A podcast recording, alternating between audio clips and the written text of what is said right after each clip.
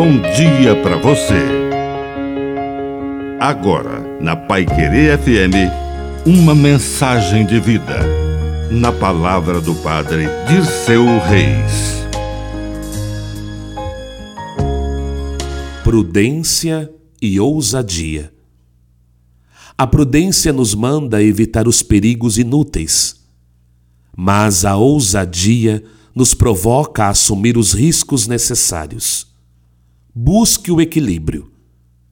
Jesus percorria toda a Galileia, mas evitava andar pela Judéia porque os judeus procuravam matá-lo.